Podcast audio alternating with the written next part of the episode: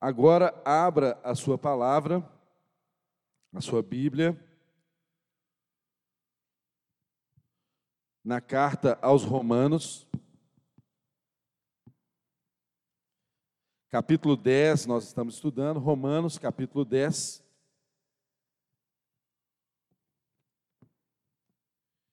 E nós estudamos na semana passada até o verso de número 15. E hoje damos sequência no texto Romanos capítulo 10. Obrigado. Romanos capítulo 10, do verso 16 ao verso de número 21. Romanos capítulo 10, verso de número 16 até o verso de número 21. Está escrito: Mas nem todos obedecem ao Evangelho, pois Isaías diz: Senhor, quem creu na nossa pregação? De sorte que a fé é pelo ouvir, e o ouvir pela palavra de Deus. Mas digo, Porventura não ouviram? Sim, certo, pois por toda a terra saiu a voz deles e as suas palavras até os confins do mundo. Mas digo, porventura Israel não soube? Primeiramente diz Moisés: Eu vos meterei em ciúmes com aqueles que não são povo, com gente insensata vos provocarei a ira. Verso 20. E Isaías ousadamente diz: Fui achado pelos que não me buscavam, fui manifestado aos que por mim não perguntaram.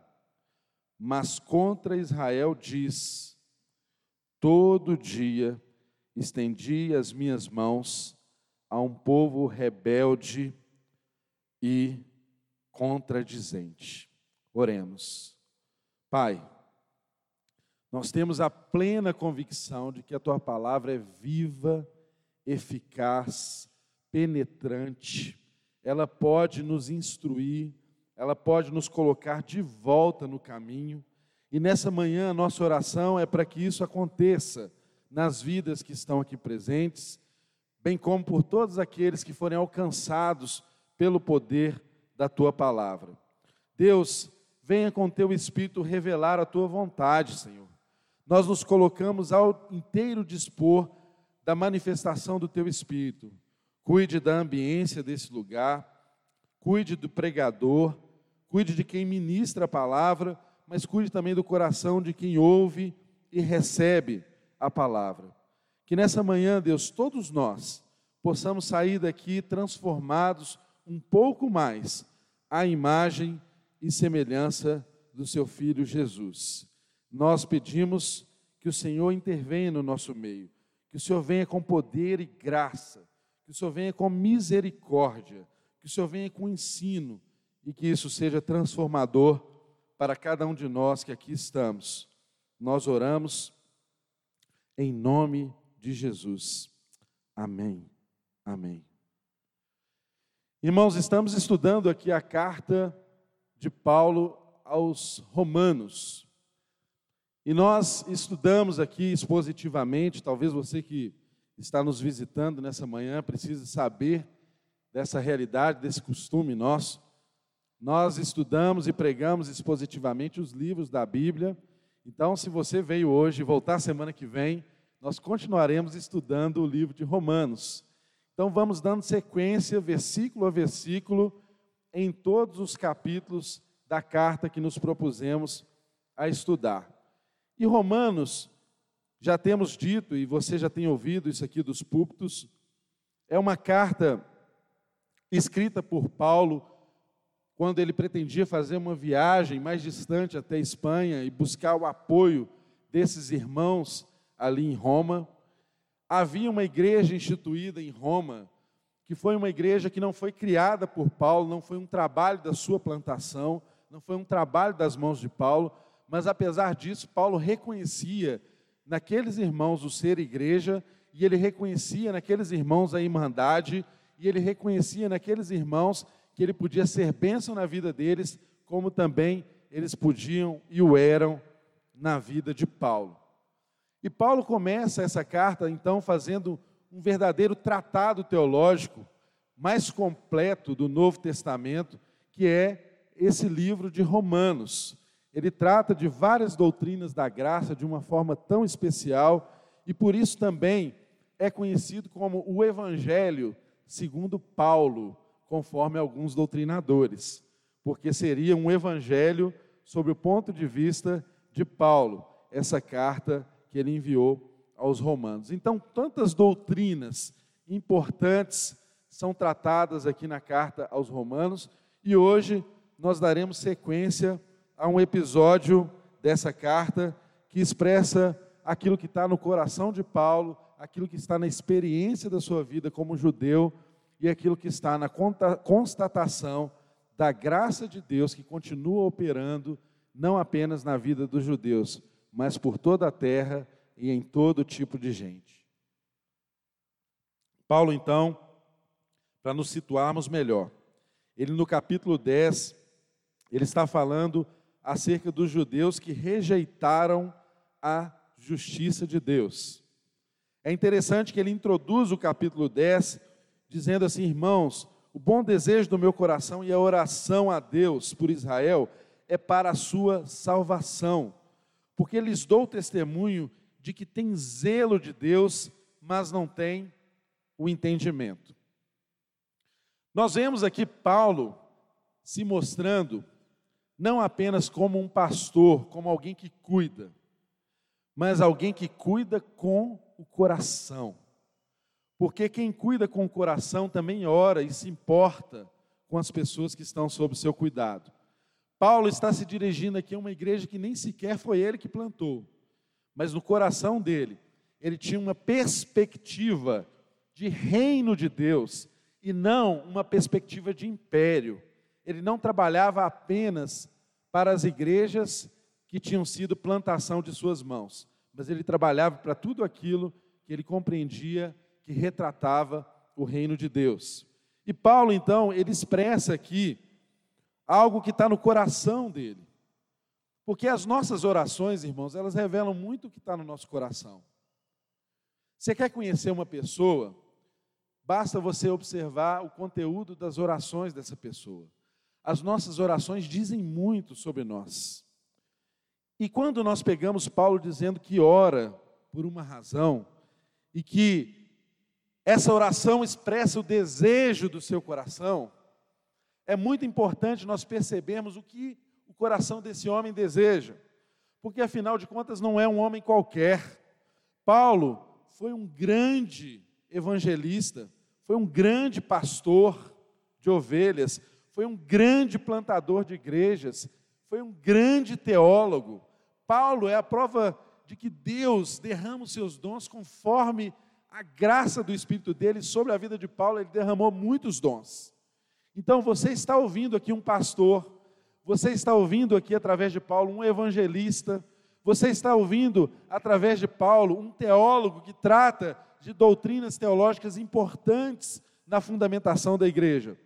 Paulo era esse homem que conhecia profundamente as Escrituras que tinha uma experiência profunda com o judaísmo, que era zeloso na sua fé, no seu conhecimento, que atribuiu a sua vida e se dedicou a vida toda àquilo que ele acreditava.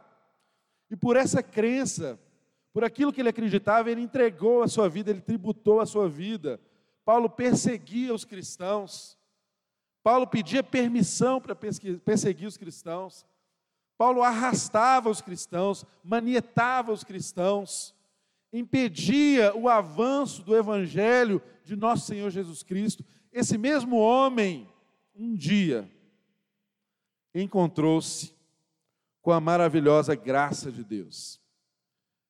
Porque é assim, o evangelho ele alcança as pessoas mais improváveis. O Evangelho transforma as pessoas que nós menos acreditamos que seria possível ser transformada. Certa vez eu recebi na internet, talvez você tenha se deparado com essa mensagem, de uma carta de apresentação de um pastor que estava se candidatando a ser pastor de uma igreja. E ali ele trazia o currículo dele. E o currículo dele era que ele já tinha sido perseguidor, que ele já tinha sido preso, um monte de coisa, de tal forma que se friamente você analisasse aquela carta, você diria assim: não, esse não serve para ser um pastor da igreja. Mas ao final daquela carta, a pessoa que fez revelou: esse é o Saulo de Tarso, que se transformou Paulo, que um dia teve um encontro com Jesus. Ele cegou-lhe os olhos e começou uma nova história em sua vida. E porque Deus começou uma nova história na vida desse homem, eu e você fomos impactados por essa vida. Então, sempre há possibilidade, enquanto há vida, há possibilidade do Evangelho chegar e transformar o coração de qualquer tipo de gente. Qualquer tipo de gente. Paulo é uma prova disso, mas eu e você também somos uma prova disso. Porque você não é bisca, não. Deus conhece o seu passado, eu não. mas todos nós fomos alcançados por uma graça maravilhosa, tal como o nosso apóstolo Paulo. E esse homem, por essa consciência daquilo que ele foi, daquilo que ele viveu, daquilo que ele experimentou, em razão dessa consciência, esse passado que ele experimentou, a oração dele tinha propriedade. A oração dele tinha conteúdo, a oração dele tinha testemunho. Ele sabia do que ele estava falando e ele se dirigia a um povo que era o seu povo, a pessoas que pensavam como ele pensava até pouco tempo atrás. Há aqui um movimento de identificação com o seu povo, porque Paulo conhecia esse povo. E movimento de identificação é fundamental para o evangelho chegar à vida das pessoas. O evangelho chegou a mim e a você por um movimento de identificação. Jesus, sendo Deus, ele não teve por usurpação ser igual a Deus. Antes, ele se esvaziou dessa condição. Assumiu a forma de homem, assim como eu e você, pisou nessa terra viveu as contradições, as aflições, os sentimentos, as carências, as necessidades que eu e você, como homem, vivemos. Pisou nessa terra, andou entre nós. O Verbo se fez carne e habitou entre os homens. E nós vimos a sua glória, como testifica João, como do unigênito do Pai. Então, o Evangelho sempre é um movimento de aproximação. Jamais um homem pôde alcançar o Evangelho por si só. Jamais alguém pôde alcançar o favor de Deus por melhor que essa pessoa se julga ser, por mais instruída que essa pessoa se julga ser, por mais boas obras que essa pessoa julga ter efetuado na vida. Ninguém pôde alcançar o favor de Deus pelas obras. E por que, que eu falo disso? Porque o contexto é exatamente de um povo que foi escolhido por Deus para manifestar a glória de Deus a todas as nações da terra. O povo de Israel foi escolhido de Deus para um propósito. Eles foram levantados para mostrar Deus para todos os povos. Porque Deus é Deus de todos os povos. Você sabia que Deus não é evangélico? Você sabia que Deus não é o Deus dos crentes? Você sabia que Deus é o Deus de toda a terra e que o propósito dele envolve toda a humanidade e todo tipo de gente? Isso é muito importante porque isso afeta a nossa relação com a palavra de Deus e, o nosso, e a nossa entrega ao evangelismo, à proclamação da fé. Porque muitas vezes, tal como os judeus, nós pensamos que o Deus é o nosso Deus. E fechamos os olhos para os que estão ao nosso redor. Fechamos os olhos para aqueles que ainda não foram alcançadas por essa, não foram alcançados por essa graça salvífica. ainda não foram transformados no seu entendimento, ainda não ouviram, mas são alvos da graça e do favor de Deus. Paulo tinha essa consciência. E aqui no capítulo 10, quando ele fala acerca dos seus irmãos judeus, que ele lamentava porque ainda não tinham um entendimento claro, eles tinham um zelo de Deus, mas não tinham entendimento. Isso é basicamente o fanatismo.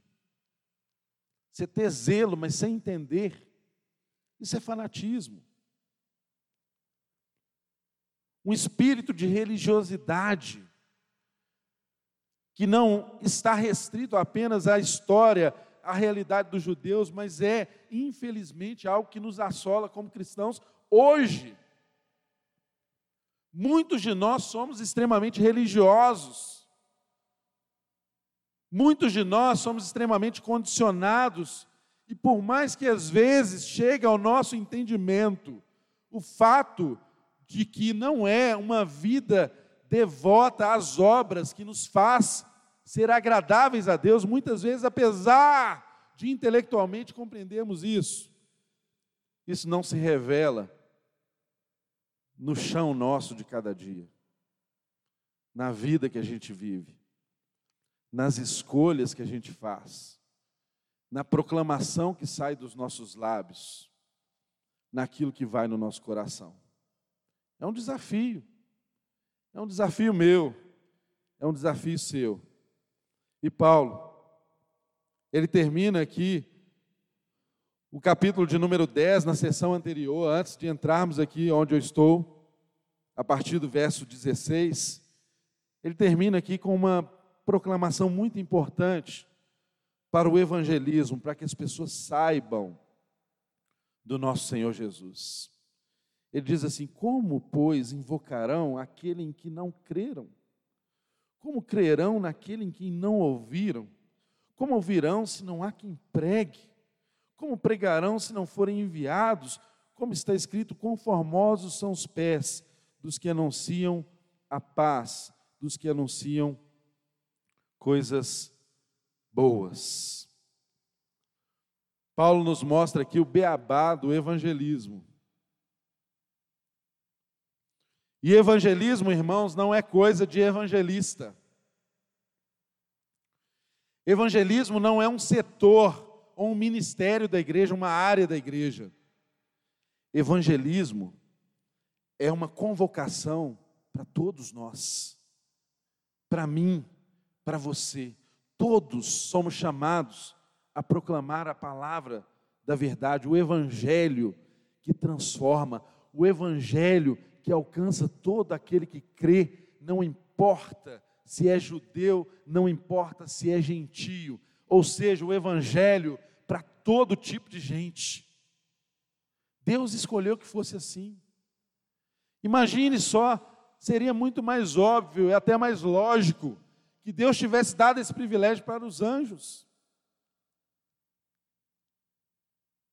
Muito provavelmente você se convenceria acerca do propósito de Deus mais facilmente se um anjo se apresentasse diante de você, dizendo o que você tem que fazer, a quem você tem que adorar, quem é Deus, qual é o propósito dele para a sua vida. Apesar de que na história bíblica há relatos de mesmo situações em que anjos aparecem e os homens não obedecem. Mas Deus não deu esse privilégio para os anjos. Episodicamente os anjos anunciam, mas quem é convocado a fazer isso sou eu, é você. O ID é para todos nós. O ID não é para o pastor. O ID não é para o evangelista. O ID é para todos nós. ID, pregai o evangelho. Anuncie o evangelho. Batize-os em nome do Pai, do Filho e do Espírito Santo. O próprio Jesus nos deu essa convocação. E ele prometeu lá em Mateus que estaria conosco todos os dias.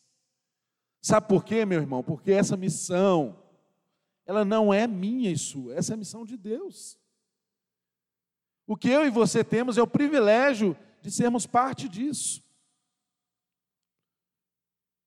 E Paulo traz essa inquietação: como invocarão aquele em quem não creram? E é tão interessante que nós podemos fazer uma inversão da ordem dessas convocações para que fique mais claramente entendido. Cristo envia os seus arautos, eu e você. Cristo envia os seus arautos. É tão interessante que os arautos, eles davam as notícias públicas, não é? Eles é que anunciavam, que davam publicidade para aquilo que a comunidade deveria conhecer.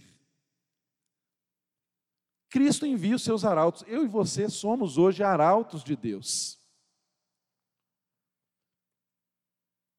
Qual notícia que eu e você temos dado? É tão interessante pensarmos que hoje nós temos instrumentos maravilhosos, espetaculares, para dar publicidade à vontade de Deus. Mas como que você faz uso das suas redes sociais? Que tipo de assunto que você publica? Qual que é a mensagem que está na sua boca? O que, que flui do seu coração para as suas publicações? O que, que você torna público? Qual é o anúncio que parte de você? É lamentável a gente ver que hoje, apesar de termos tantas ferramentas e podemos proclamar tanta coisa boa, a maioria de nós nos distraímos ou talvez expressamos verdadeiramente aquilo que que tem formatado a nossa vida. E não nos atemos à realidade que somos proclamadores do evangelho que somos anunciadores da verdade, que somos portadores do Evangelho, que é a salvação para todo aquele que crê. Somos portadores de uma mensagem que arranca as pessoas do inferno e transporta essas pessoas para o reino do Filho do amor. Quais têm sido os seus anúncios? Cristo envia os seus arautos. Os arautos pregam, falam, as pessoas ouvem. Os que ouvem, creem. E os que creem, invocam. E os que invocam serão salvos. Perceba que é muito importante você ter a consciência de quem você é e da sua responsabilidade de anunciar o Evangelho. Sabe por quê, meu querido irmão? Há lugares, há lugares que a pregação pública exposta aqui, no púlpito, ou nas redes sociais, na internet, não chegam. Há lugares que apenas você pode chegar. Há pessoas que trabalham do seu lado durante o dia inteiro e não conhecem a razão da sua fé. Você tem vergonha do Evangelho? Por que, que você não fala? Por que, que você não proclama? Por que você não conta aquilo que Deus tem feito na sua vida? A obra restauradora. É muito importante nós termos essa reflexão. Sabe por quê? Porque Deus é soberano. Mas eu e você somos responsáveis. A soberania de Deus não exclui a nossa responsabilidade. E há lugares que apenas você pode ir. Há lugares que Deus te plantou. E Ele aguarda ansiosamente que você proclame o Evangelho, a palavra da verdade que te salvou, que te transformou. E para isso, meu querido irmão, você não precisa ter grandes elaborações, você não precisa ser um grande orador, ter grandiosos conhecimentos. Conte o que Deus fez na sua vida. Às vezes nós ficamos esperando nos prepararmos tanto para as oportunidades que vêm. Mas às vezes tem sentado ao seu lado alguém que é intelectualmente muito preparado, mas precisa ouvir da sua boca que Deus o ama. E porque o amou de tal maneira, entregou o seu único filho por aquela vida. Às vezes eu e você queremos elaborar demais as coisas. E esquecemos que o Evangelho é uma mensagem muito simples. Esquecemos que o amor de Deus constrange e transforma a vida das pessoas. Não é nada muito elaborado, não, mas é algo que parte de um coração transformado, de um coração que foi alcançado. Essa é a verdade que precisa ser proclamada. Essa é a verdade que precisa ser entendida. Mas é bem verdade que às vezes eu e você, às vezes eu e você não pregamos, porque nós pensamos assim: ah, e se a pessoa não não der atenção para o evangelho, se ela não ouvir, se ela não se abrir, se ela não receber, será que ela vai ficar chateada comigo? Ah, fulano com certeza não vai crer. Ele é muito intelectual, ele é muito racional. Ele não vai crer. Aí nós fazemos essas pressuposições e não abrimos os nossos lábios porque não confiamos no poder inerente à palavra de Deus. Você crê que há poder no nome de Jesus? Então abra sua boca e fale desse Jesus não está em você, não é de você que você fala. Você está falando é de Deus e de uma obra maravilhosa, restauradora, que alcança todo o universo e alcançou a sua vida. Há poder no nome de Jesus. Não é uma vara de condão, mas quando a boca se abre para proclamar uma verdade que é verdade para você, isso é transformador na vida das pessoas que estão ao seu redor. Mas às vezes o grande problema é que nós queremos pregar de uma graça que nós não cremos para nós mesmos. Queremos falar de um amor que nós mesmos não acreditamos. Agora, se esse amor alcançou o seu coração, se essa fé alcançou o seu coração, abra a sua boca e fale, e não se importe com o resultado disso. Viu, meu irmão? Não se preocupe se a pessoa vai crer ou não, isso não é da sua alçada.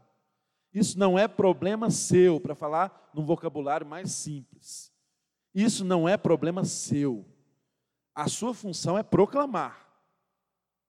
Você é um arauto, você dá uma notícia, mas essa notícia não é sua, você é portador de uma mensagem. Quem se responsabiliza pelo resultado dessa mensagem é aquele que te enviou. E nesse sentido, eu e você somos apóstolos. Sabia disso? Tem um apóstolo aí do seu lado. Sabia disso? A palavra apostelo, ela tem três significados. A maior parte das vezes que nós ouvimos essa palavra, ela é empregada de uma forma errada, principalmente nos nossos dias. Porque as pessoas tentam atribuir o dom do apostolado a uma situação de se colocarem acima de outras pessoas, como se fosse uma função especial que está acima dos demais dons. Mas não é isso que eu estou dizendo. A palavra apostelo, ela tem três significados. Um deles é o apóstolo que foi chamado para ser fundamento da fé cristã. Não é? Esse apóstolo como fundamento da fé cristã não existe mais nos dias de hoje. Se levantar alguém dizendo que é um apóstolo nesse sentido, e se você crê que isso é verdade, o que ele disser tem que passar a ser palavra de Deus. Tem que fazer um adendo lá na Bíblia, entende? Então, esse tipo de apóstolo nós não temos nos dias de hoje. Mas há também o mesmo sentido da palavra apostela empregada para aquele que é chamado, porque apóstolo é mensageiro, aquele que é enviado para uma obra missionária pioneira.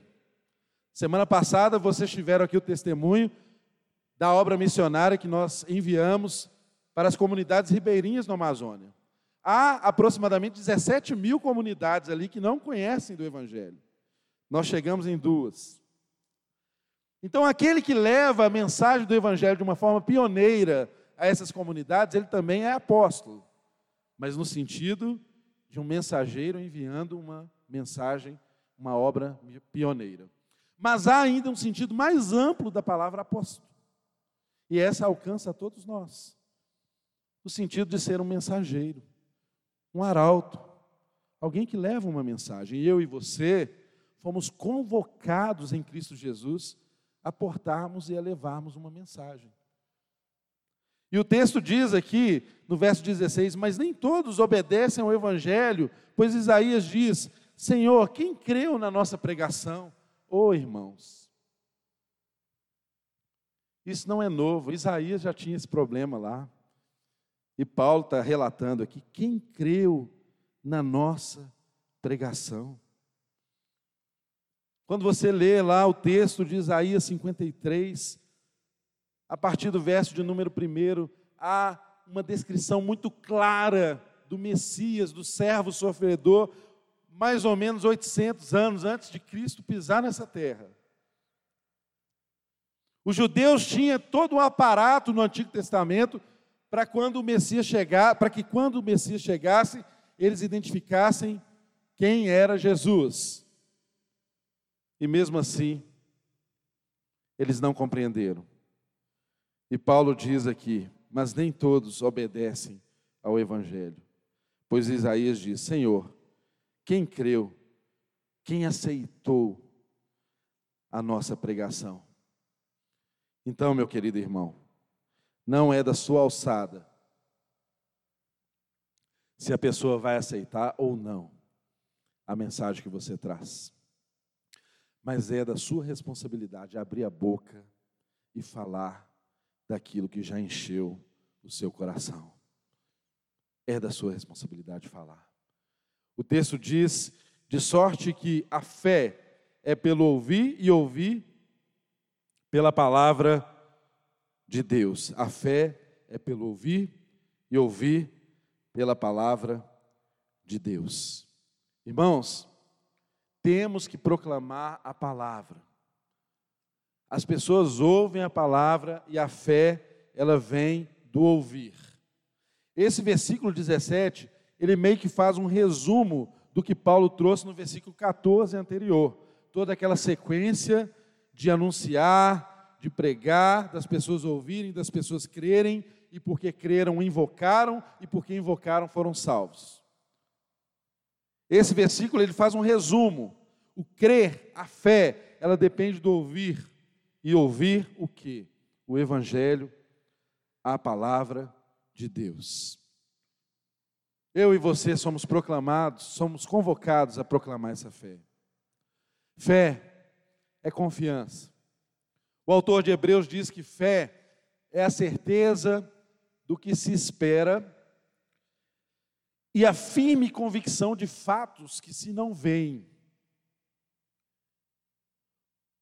O que que a fé provoca em mim e em você que é tão desafiador? A fé, ela tira de nós duas muletas.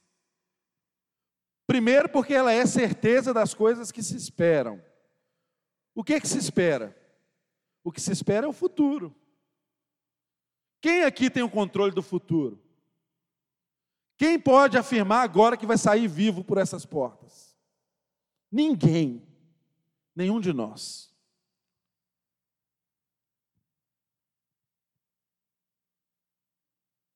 Mas a fé nos desafia a termos a certeza do que esperamos. apesar de eu e você não termos certeza se saímos vivos por essa porta, nós temos no nosso, no nosso coração uma esperança inabalável, porque ela é firmada em fé, de que quando nós fechamos os olhos nessa terra, nós habitamos eternamente naquele que nos salvou. Amém? O futuro você não vê, seus olhos não veem, e aquilo que você não vê te tira do controle. Você não controla o futuro. Você não controla aquilo que você não vê. A fé também, diz o autor de Hebreus, que ela é a certeza do que se espera, mas ela é também a convicção de fatos que não se veem.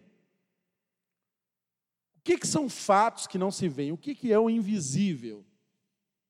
O invisível é mais um instrumento para quebrar suas pernas, para te tirar do controle. Você também não controla aquilo que você não vê. É invisível, te tira do controle. Mas a palavra de Deus diz que, apesar de de ser invisível, são fatos. Fé é certeza do que se espera e a convicção de fatos que se não veem apesar de invisível, são fatos. Há um fato histórico que aconteceu nessa terra.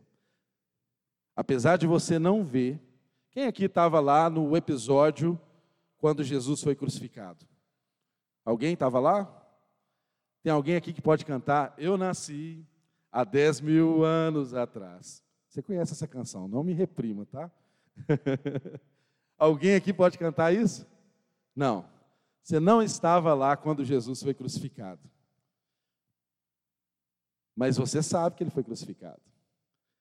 Você só pode ter essa convicção por fé. Porque fé é a certeza das coisas que se esperam. Mas fé também é a firme convicção de fatos que eu não vejo. Eu não vi, mas foi um fato histórico que marcou a minha vida, que me transformou, que me alcançou, que fez eu ser quem eu sou hoje. Seguro, salvo em Cristo Jesus. Crente de que não é a minha justiça que me garante. Crente que o próprio Deus entregou o filho dele para pagar um preço do meu pecado. É essa convicção de fé que me faz aceitar um sacrifício e não me leva a desejar fazer um sacrifício para ser aceito.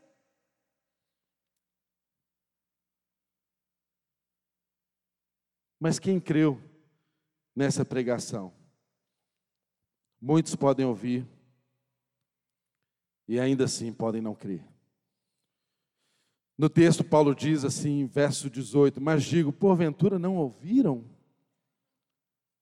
Paulo, na construção do seu argumento aqui, ele começa a fazer algumas considerações e logo em seguida ele refuta, ele rejeita essas explicações possíveis, prováveis, para o fato de que os judeus não aceitaram essa justiça que vem pela fé. E a primeira delas, ele diz: Mas porventura não ouviram? E ele responde: Certo, sim por certo, pois por toda a terra saiu a voz deles e as suas palavras até os confins do mundo. Irmãos, nós temos aprendido aqui no livro de Romanos, tal como os judeus aprenderam na sua história, que é patente a mensagem do Evangelho. Até mesmo para aqueles que Deus não se revelou de uma forma tão clara até mesmo a natureza manifesta a glória de Deus, de modo que não há ninguém na face da terra que seja desculpável diante do juízo de Deus que um dia virá. Todos têm, em alguma medida, a possibilidade de ter alguma revelação do Evangelho. Eles não ouviram? Sim, Claro que ouviram. E a outra objeção, a outra pergunta que traz essa questão da incredulidade e da desobediência do povo de Deus, está no versículo seguinte, que ele diz assim: Mas porventura Israel não soube? Primeiramente diz Moisés: Eu não vos meterei, eu, eu vos meterei ciúmes para com aqueles que não são povo, com gente insensata, vos provocarei a ira. Então, irmãos, depois de fazer a pergunta, será que eles ouviram? E ele responder: sim, ouviram. A voz de Deus está até os confins da terra.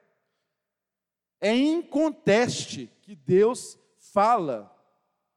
Depois de responder a isso, ele diz assim: Mas será que ouvindo eles não entenderam? E quando eu falo do judeu, pensa na sua vida, viu? Pensa em você. Será que ouvindo, será que ainda não entenderam? E Paulo, ele para rechaçar isso, ele traz aqui argumentos que os próprios judeus poderiam entender com muita clareza. Que ele diz assim: primeiramente diz Moisés: Eu vos meterei em ciúmes com aqueles que não são povo, com gente insensata vos provocarei a ira. Irmãos, Moisés aqui é o símbolo, é a representação da lei. E Paulo usa nesse argumento, nessa construção teológica aqui, duas argumentações que para um judeu seria infalível, duas testemunhas fiéis, que é a lei representada por Moisés, e em seguida ele traz um argumento vindo dos profetas, que foi do profeta Isaías.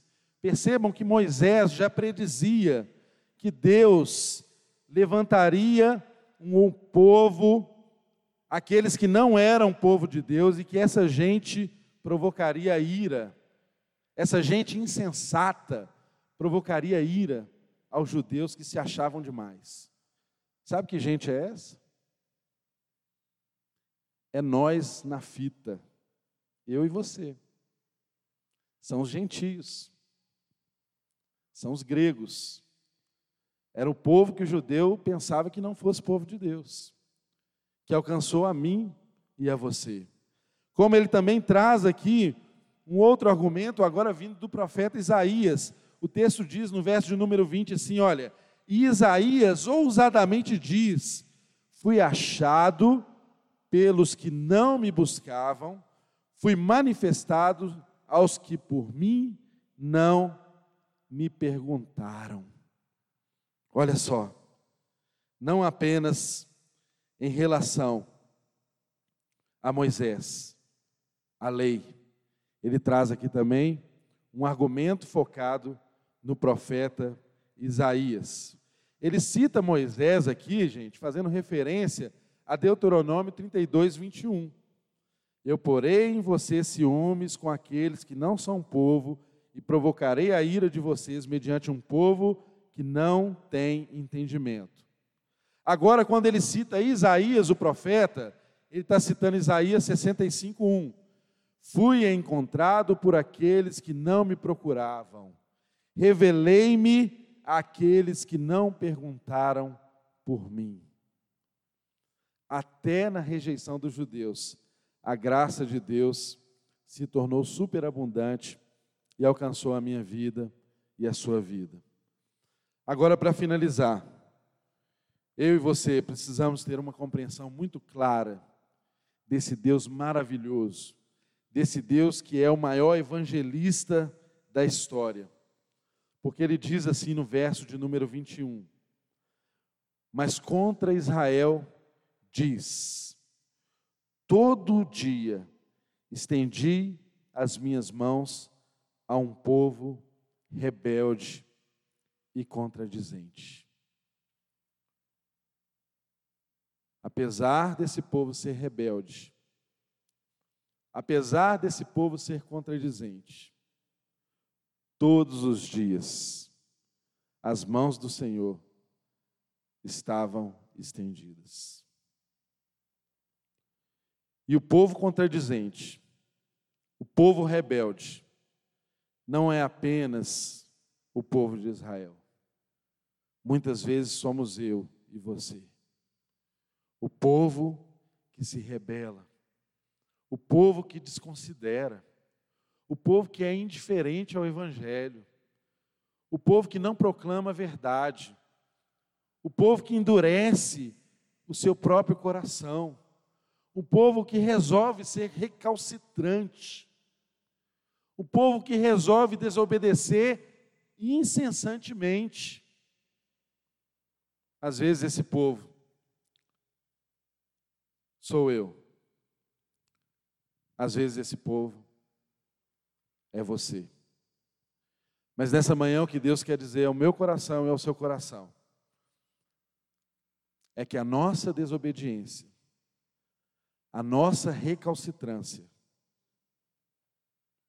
a nossa obstinação em desconsiderar Deus e não considerar aquilo que Ele nos ensina, isso não é suficiente para que as mãos de Deus sejam recolhidas sobre a minha vida e sobre a sua vida. Apesar de nós, Ele continua sendo misericordioso. Apesar de nós, Ele continua com os braços estendidos para nos abençoar. Apesar de nós, Ele continua como um pai de braços abertos, esperando o momento em que nós ouvimos a Sua voz, consideramos aquilo que Ele nos diz e nos entregamos com o coração cheio e com uma boca que confessa aquilo que está cheio no coração. Deus espera por você, meu querido irmão. Não sei se há aqui no nosso meio pessoas que têm andado tão distante, tão longe da casa do Pai,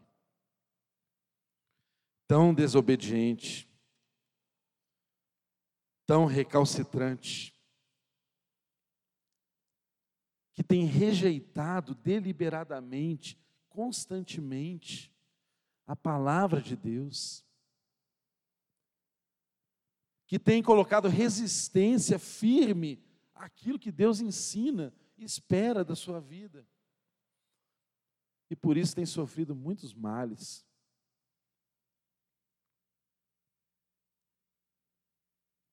Eu não sei qual a sua condição, mas eu tenho convicção de que o nosso Deus, todos os dias, tem as suas mãos estendidas para abençoar a sua vida, assim como ele teve sobre Israel. Ele estende a sua mão e diz para você e para mim assim: Você é filho meu, você é povo meu, você é propriedade exclusiva minha, você foi comprado pelo meu sangue, eu não abro mão de você. Eu não abro mão de você. As minhas mãos estão estendidas sobre a sua vida. Eu te recebo de volta. Venha para os meus braços. Venham conhecer a razão pela qual eu te criei e qual o propósito da sua vida em mim porque sem mim nada podeis fazer. Nessa hora você recebe aí no seu lugar os elementos da ceia. A ceia é exatamente algo que na fé cristã nunca pode ser esquecido, sempre deve ser lembrado. Deus escolheu ser lembrado através da ceia. Sabe por quê, irmão?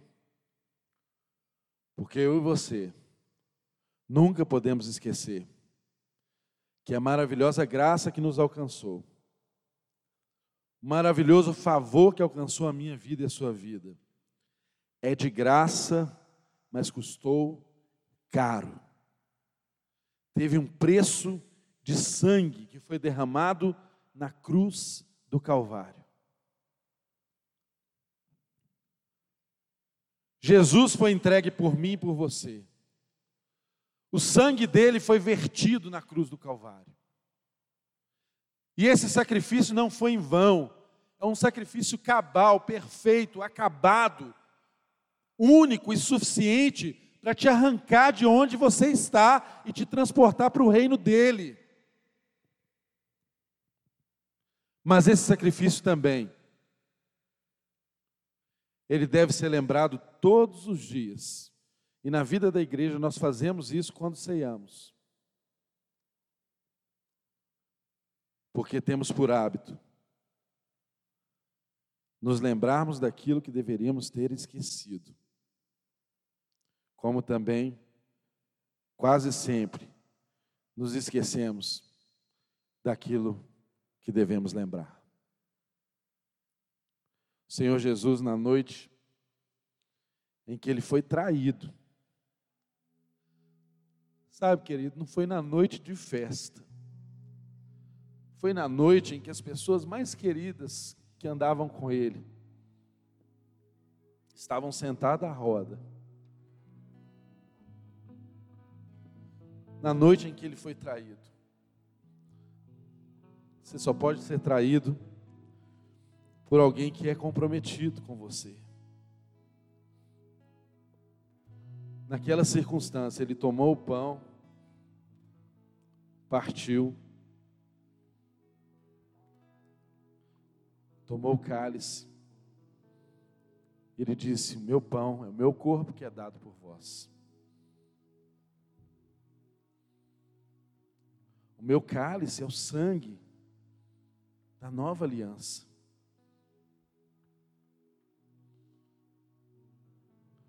Comei o pão e bebei do cálice, lembrando de mim e anunciando a minha morte até que eu venha. Oh, querido, não existe cristianismo sem esperança. Ele vem. Ele vem. Ele vai consertar tudo. Tudo, tudo, vai voltar ao seu devido lugar. Porque o nosso Deus não perdeu o controle da história. Ele não perdeu o controle da sua vida. Mas Ele nos espera de braços abertos. Para não apenas o fazermos, nos fazer lembrar dele mas por toda a terra nos enviar a anunciar às pessoas em todos os cantos. Vá, fale pelos montes, anuncie que nasceu o Salvador, o Cristo que foi morto, mas que a morte não pôde detê-lo. Ao terceiro dia ele ressuscitou. Ele foi assunto aos céus e assentou-se à destra de Deus o Pai e assentado à destra de Deus o Pai, Ele enviou o seu Espírito e derramou dons sobre a igreja do Senhor. Edificou a sua igreja e nos convocou a levarmos essa boa nova para o mundo inteiro. Quão formosos, quão belos são os pés daqueles que dão essa notícia Quão formosos são os pés daqueles que anunciam que nasceu o Salvador, que o mundo não está mais perdido, que a esperança se renova, que a morte não põe fim à vida, que a cruz do Calvário pôs um fim à morte, e a vida de Deus já é uma realidade que se manifesta em mim, em você e em todo aquele que crê no Evangelho da salvação. O Evangelho que Paulo diz é o poder de Deus para a salvação de todo aquele que crê. Com essa consciência, nessa hora comamos o pão e bebamos o cálice.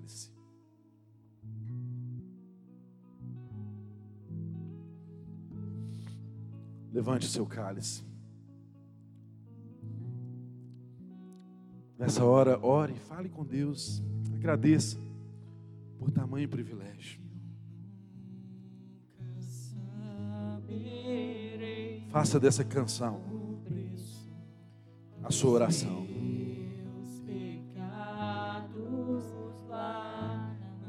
De fato, você nunca vai saber quanto isso custou. Mas eu posso te garantir que foi pago. Não há nenhuma dívida por sua vida. O Evangelho, o poder de Deus te alcançou.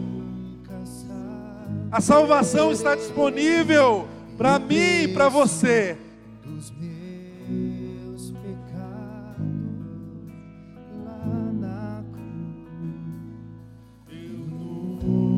Nunca saberei o preço dos meus pecados lá na cruz. Eu se coloque de pé no seu lugar. Como igreja, vamos agradecer por tão grande salvação aplacou a ira de Deus que aplacou o juízo que estava imposto sobre nós.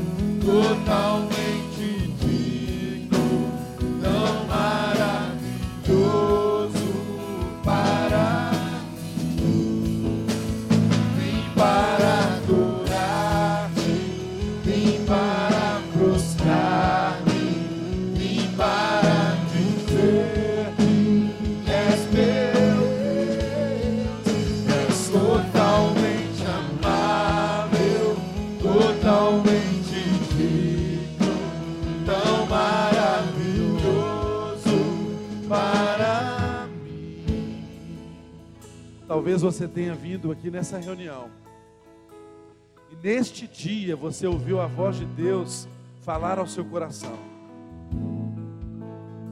Se você ouviu Deus falar ao seu coração nesse dia, não seja recalcitrante, não seja desobediente. Se Deus disse para você: Olha, venha que eu te recebo, como um filho amado.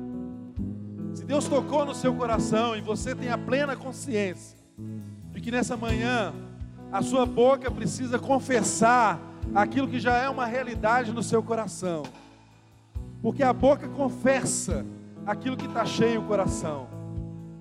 Se nós invocarmos o nome do Senhor, nós seremos salvos, garante a palavra dele. Eu quero que, sem qualquer constrangimento, você levante a mão no seu lugar. Se você quer dizer assim, Jesus, entra na minha vida, transforma a minha vida. Ou se você está aqui nessa manhã e tem andado por caminhos tortuosos, distantes, resistentes ao plano, ao projeto de Deus. E hoje mesmo o Espírito diz ao seu coração: volte para casa, volte para os braços do Pai. Nós queremos orar por você, levante a mão aí onde você está. Se há alguém aqui no nosso meio, nós como igreja, desejamos te abençoar. Paizinho, Pai Todo-Poderoso, alcance as vidas, Senhor, aqui presentes. Promova a transformação necessária. Salve aqueles que hão de ser salvos. Traga de volta aqueles que andam por caminhos tortuosos. E faça a tua gloriosa igreja, Deus, caminhar triunfante, segundo a tua vontade, segundo o teu preceito. Que você nessa manhã possa sair deste lugar debaixo da graça, da proteção do Senhor, crendo os braços dele sempre estão estendidos em seu favor. E se você desejar uma oração, estamos aqui à frente. Pode procurar a mim, um dos pastores que estão aqui à frente. Nós oraremos por você e com você. Em nome de Jesus, Deus te abençoe. Dê um abraço em quem está do seu lado, antes de você caminhar. Vá de debaixo da graça da paz de nosso Senhor Jesus Cristo.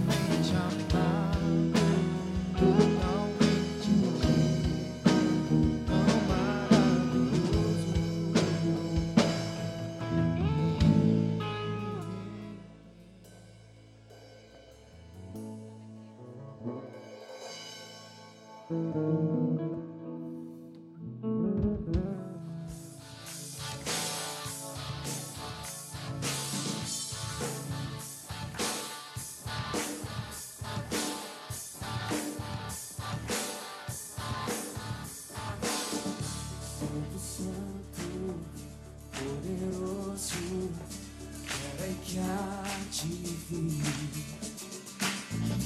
Deus da glória, és tão digno, eu me prostro a ti.